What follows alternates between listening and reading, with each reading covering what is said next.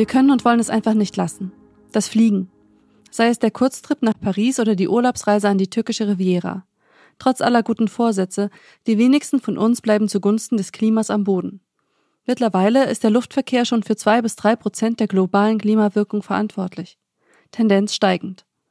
Der Internationale Verband der Fluggesellschaften, IATA, rechnet sogar mit einer Verdopplung des Luftverkehrs aller 20 Jahre.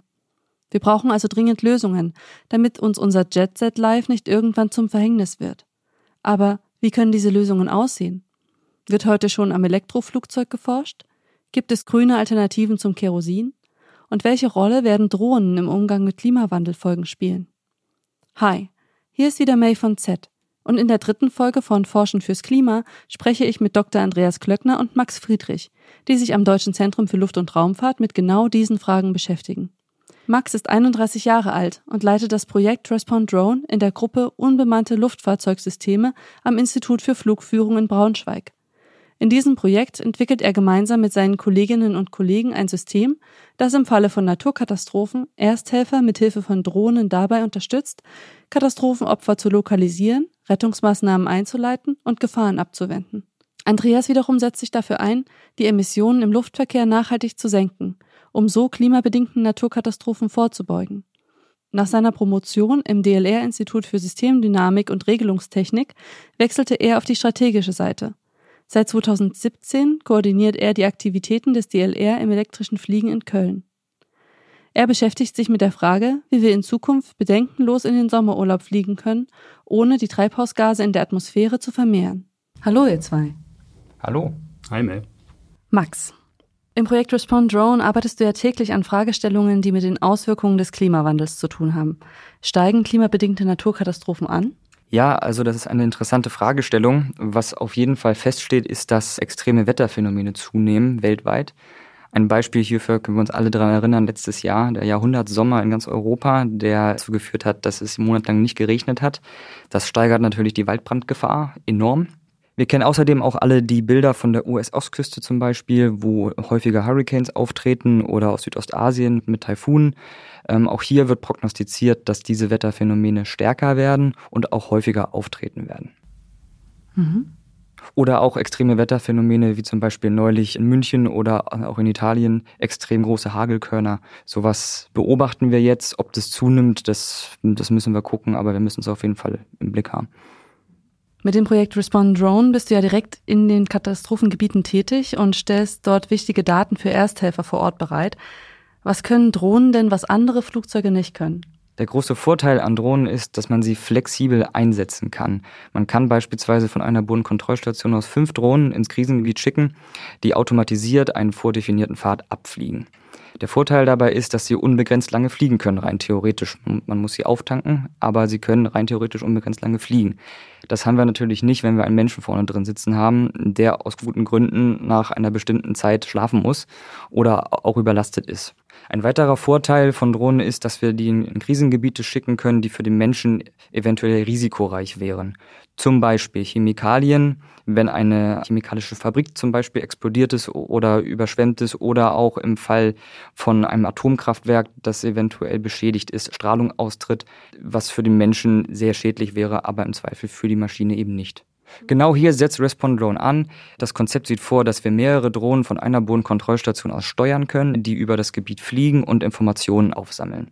Diese Sensordaten, die normalerweise Bilddaten sind, werten wir aus und schicken diese Informationen gezielt an die Ersthelfer oder auch in andere Krisenzentren, sodass alle jederzeit möglichst aktuelle Informationen über das Krisengebiet haben. Mhm. Was kann man denn mit diesen Daten dann machen? Diese Daten bieten vor allem Hilfe den Ersthelfern zu wissen, wo sind zum Beispiel Menschen eingeschlossen im Falle eines Brandes, Waldbrand. Oder aber auch, wo sind Routen, die man nehmen kann, um diese Menschen zu erreichen? Oder welche Routen sollte man nicht nehmen, weil hier zum Beispiel sehr viel Feuer ist und es ein großes Risiko für die Ersthelfer darbietet. Gleichzeitig wollen wir natürlich auch, dass unsere Drohnen auch heil wiederkommen. Denn wenn jeder Drohnenverlust ist natürlich auch teuer für die Ersthelfer. Das heißt, wir wollen Technologien entwickeln, mit denen wir die Flugbahn adaptiv anpassen können. Das heißt, wenn wir irgendwo Risiken entdecken für die Drohne, zum Beispiel hohes Feuer, dann würden wir das auswerten und direkt in den Flugplan einbauen, sodass wir diese Risikobereiche umfliegen. Du bist ja noch ein sehr junger Wissenschaftler und leitest jetzt schon dieses Projekt. Wie kommt man denn in deinem Alter schon zu dieser Verantwortung? äh, gute Frage. Ich habe ähm, 2015 habe ich angefangen zu promovieren am DLR zum Thema der Mensch-Maschinen-Schnittstellengestaltung für hochautomatisierte Drohnen und habe mich da vor allem auf den Anwendungsfall der Führung von mehreren Drohnen spezialisiert. In dem Zuge konnte ich auch zur NASA gehen für ein paar Monate in den USA und konnte dort meine Forschung in deren Forschungsaktivitäten einbringen. Nach dem Aufenthalt hatte ich viele Ideen auch und auch äh, aus den Erfahrungen, die ich gesammelt habe, auch Visionen, die ich gerne weiter im DLR einbringen wollte. Und dann kam das Projekt Respond Drone und das hat sich schon alles sehr gut angehört. und das Projekt hat ja auch neben dem technischen Fokus, das System zu bauen, einen großen menschlichen Fokus. Wir möchten das System ja auch für die Ersthelfer ausrichten. Also es bringt nichts, wenn wir ein System bauen. Das bringt zwar Spaß, das aber niemandem was hilft. Und ich glaube, da kann ich mit meinem Fokus sehr gut helfen, weil ich dort Erfahrung habe, mein Wissen einzubringen. Mhm. Andreas, wie wir eben gehört haben, sind die Auswirkungen der Erderwärmung ja heute schon ganz deutlich zu sehen.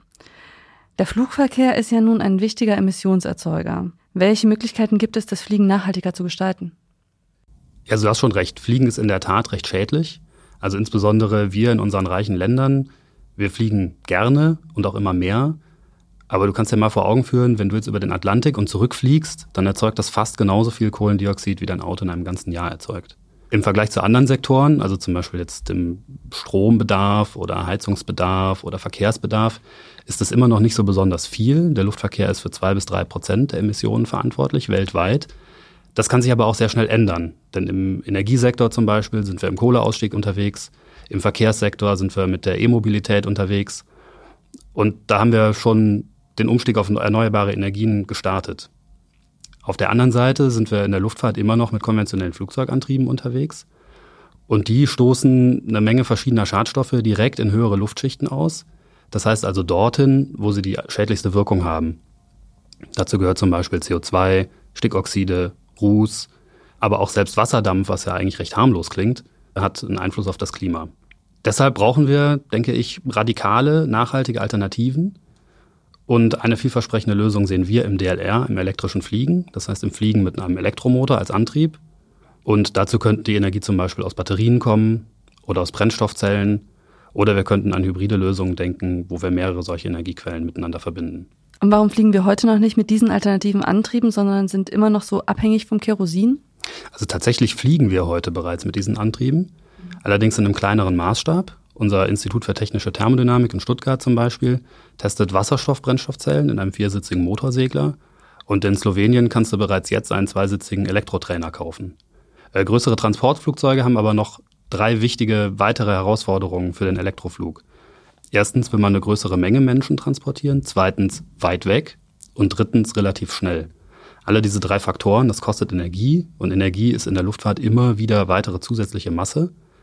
Und das ist mit Batterien zumindest im Moment ein größeres Problem, denn Batterien sind 60 mal schwerer als das herkömmliche Kerosin beim gleichen Energiegehalt. Das heißt, man muss schon so ein bisschen aufpassen, dass man nicht irgendwann nur noch Batterien durch die Gegend fliegt. Um jetzt dem elektrischen Fliegen zum Durchbruch zu verhelfen, arbeiten wir deshalb im DLR mit allen Instituten zusammen. Zum Beispiel haben wir ein Institut für Systemarchitekturen, die suchen die beste Konfiguration. Unsere Antriebstechniker tüfteln an Hybridlösungen. Die Thermodynamiker entwickeln neue Energiespeicher und so weiter. Wir brauchen hier wirklich alle Spezialisten, um dieses ganz große Rad auch drehen zu können. Warum ist es denn so schwierig, so ein Flugzeug zu elektrifizieren zum Beispiel? Bei dem elektrischen Fliegen handelt es sich ja um eine relativ neue Technologie, die es in der Größe so jetzt noch nicht gibt. Und in der Luftfahrt sind wir immer um Sicherheit bemüht. Das ist eigentlich das höchste Gut, was wir dort haben. Und diese Sicherheit müssen wir natürlich auch für das elektrische Fliegen sicherstellen. Also zum Beispiel müssen wir sicherstellen, dass Batterien nicht brennen, so wie man das von vielleicht Elektrofahrzeugen oder Handys oder aber eben auch von Boeing-Flugzeugen kennt, wo eben Batterien in letzter Zeit dann doch auch mal abgebrannt sind. Das ist also ein wichtiger Punkt. Und ein weiterer wichtiger Punkt ist auch, dass wir die große elektrische Leistung, die dann in Batterien, Brennstoffzellen oder wo auch immer gespeichert ist, irgendwie zu den Motoren übertragen müssen. Und dabei kämpfen wir natürlich auch mit äh, technischen und auch Sicherheitsherausforderungen. Ähm, Wenn wir mit hohen Spannungen arbeiten, dann müssen wir uns vor Funkenüberschlag schützen. Wenn wir mit hohen Strömen arbeiten, dann erzeugen wir ganz viel Wärme, die wir irgendwie auch nutzen und abtransportieren müssen. Und das ist natürlich schon eine größere Herausforderung. Was uns hier als Ausweg helfen könnte, wäre zum Beispiel die Supraleitung. Die ist aber auch noch keine ausgereifte Technologie. Das heißt, wir müssen schon sehr viele Disziplinen im Blick behalten und auch viele neue Technologien mit einbeziehen, die heute vielleicht noch ein bisschen futuristisch anmuten.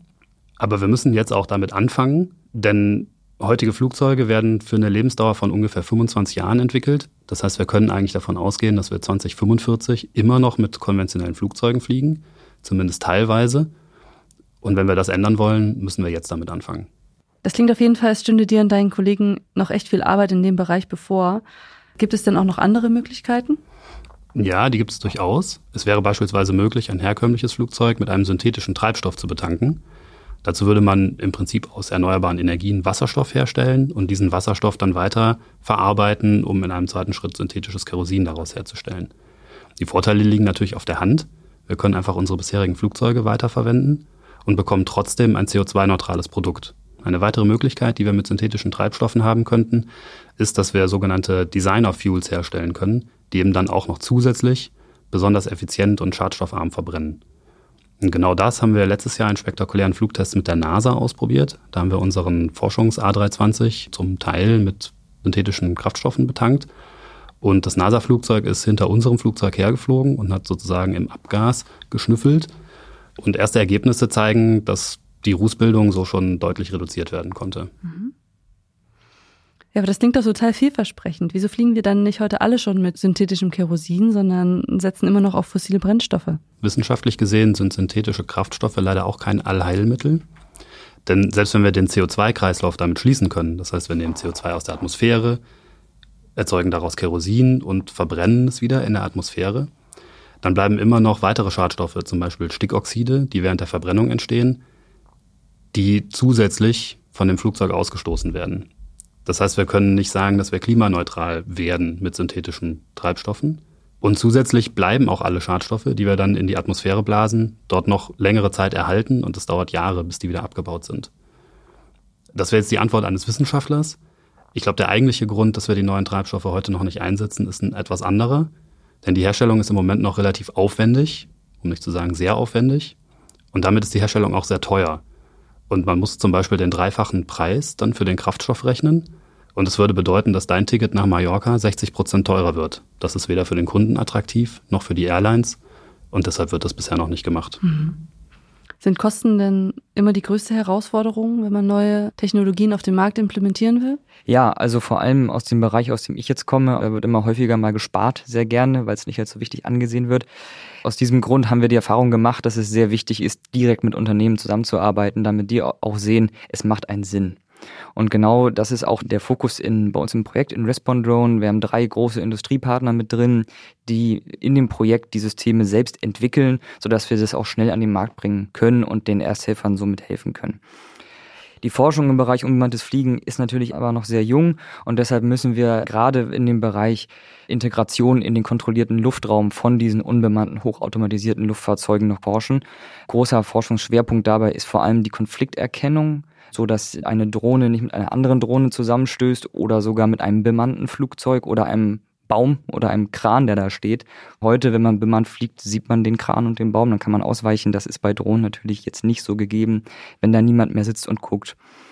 Und das ist auch genau der Fokus, den wir in Respond Drone als Team haben. Wie ich schon erwähnt hatte, wir möchten unsere Flugrouten adaptiv anpassen an Risiken, also zum Beispiel ein hohes Feuer und das muss auch irgendwie erkannt werden und wird dann unter den Bereich Konfliktvermeidung halt fallen. Oder wenn wir einen Rettungshubschrauber haben, der durch das Gebiet durchfliegt, den müssen wir auch vermeiden.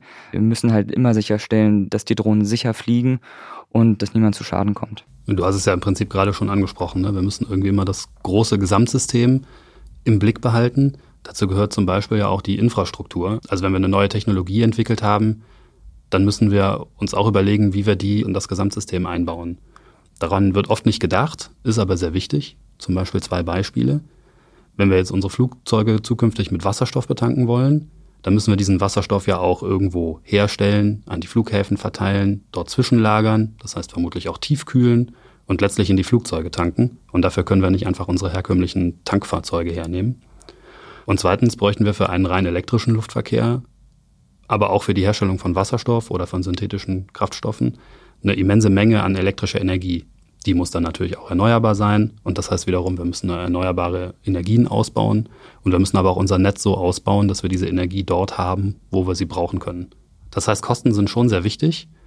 Aber man muss auch das Gesamtsystem immer mit betrachten. Also zum Beispiel Integration in den Luftraum für Drohnen oder das gesamte Energienetz für elektrisches Fliegen. Und um das hinzukriegen, müssen wir bereits heute daran arbeiten, die richtigen Voraussetzungen dafür zu schaffen. Seht ihr denn für die Zukunft Möglichkeiten, mit euren Kompetenzen zusammenzuarbeiten? Ja, also im Moment in, in Respawn Drone haben wir benzinbetriebene Drohnen tatsächlich, aber das schließt natürlich nicht aus, dass wir auch alternative Antriebe dort verwenden oder auch ganz umdenken in Richtung Solarenergie, wie es im Konzept der Höhenplattform der Fall ist, das auch im DDR behandelt wird. Also gerade wenn es um die Rettung von Opfern geht, denke ich, dass wir da gut zusammenkommen würden, oder? Ja, das ist interessant, dass du das ansprichst, denn das war genau mein Projekt, bevor ich mit dem elektrischen Fliegen angefangen habe. Und ich finde, das ist schon eine ziemlich gute, eine gute Verbindung von unseren beiden Fachgebieten. Wie funktioniert das ganz genau? Die Idee ist, dass man im Prinzip ein sehr großes ferngesteuertes Flugzeug hat. Das hat dann Größen von einem Segelflugzeug. Auf der Tragfläche sind Solarzellen angebracht und mit den Solarzellen fliegt das Flugzeug durch den Tag lädt gleichzeitig Batterien auf und mit dieser Batterieenergie kommt das Flugzeug dann auch durch die Nacht. Der Vorteil davon wäre zum Beispiel, dass man ein solches Flugzeug an einem beliebigen Punkt auf der Welt irgendwo in den Himmel setzen kann. Da fliegt es dann ewig im Kreis und erbringt zum Beispiel Kommunikationsdienstleistungen oder Aufklärung, sowas wie ihr macht. Mhm. Übrigens gibt es ja auch noch das Konzept der sogenannten Urban Air Mobility, also des urbanen Luftverkehrs. Da geht es im Prinzip auch darum, mit sogenannten Lufttaxis Passagiere innerhalb der Städte zu transportieren. Diese Konzepte sind üblicherweise auch elektrisch und natürlich zwar nicht unbemannt, aber zumindest unpilotiert.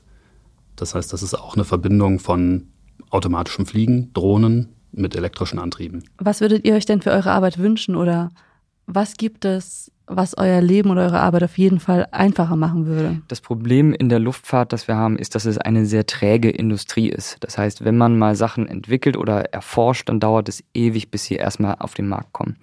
Es gibt unheimlich viel Forschung zu neuartigen Luftraumkonzepten, wie man Flugzeuge führen kann, zu optimierten Trajektorien, wann man den Top of Descent, also den Punkt, wo der Flieger dann in den Sinkflug geht, abschätzt, dass er möglichst viel segelt. Also es gibt da wirklich sehr, sehr viel Forschung, die, in, die auf Papern steht oder in irgendwelchen Forschungsprojekten behandelt wurden aber eben noch nicht so umgesetzt ist, wie sie sein könnte. Es würde uns helfen, wenn wir uns vernetzen würden mit auch anderen Flugsicherungen vielleicht oder dass die Industrie und, und wir enger zusammenarbeiten würden, um unsere Forschung direkt auch dort zu implementieren. Ich glaube, das ist ein ganz, ganz großer Faktor, der, der unsere Forschung einfach weiter vorantreiben würde. Ja, da würde ich dir schon total zustimmen. Also Vernetzung finde ich auch sehr wichtig. Da sind wir im DLR schon auch auf einem guten Weg. Also wir sind in Europa relativ gut mit den anderen Forschern vernetzt. Wir reden auch mit sehr vielen Industriepartnern. Aber das geht natürlich immer noch besser. Also zum Beispiel weltweit könnten wir uns schon noch besser vernetzen, finde ich. Und was mir zusätzlich noch wichtig wäre, ist, dass wir uns als Forscher auch alle irgendwie aus unserer Komfortzone herausbewegen müssen. Also es reicht nicht, wenn wir nur theoretisch an Technologien arbeiten. Wir müssen unser Zeug auch in die Luft bringen. Denn nur so finden wir Schwachstellen und können die auch schnell beseitigen. Und ich denke, da sind wir im DLR ganz gut aufgestellt. Wir betreiben Flugzeuge, wir sind international vernetzt und wir gehen das alle gemeinsam an. Vielen Dank fürs Gespräch.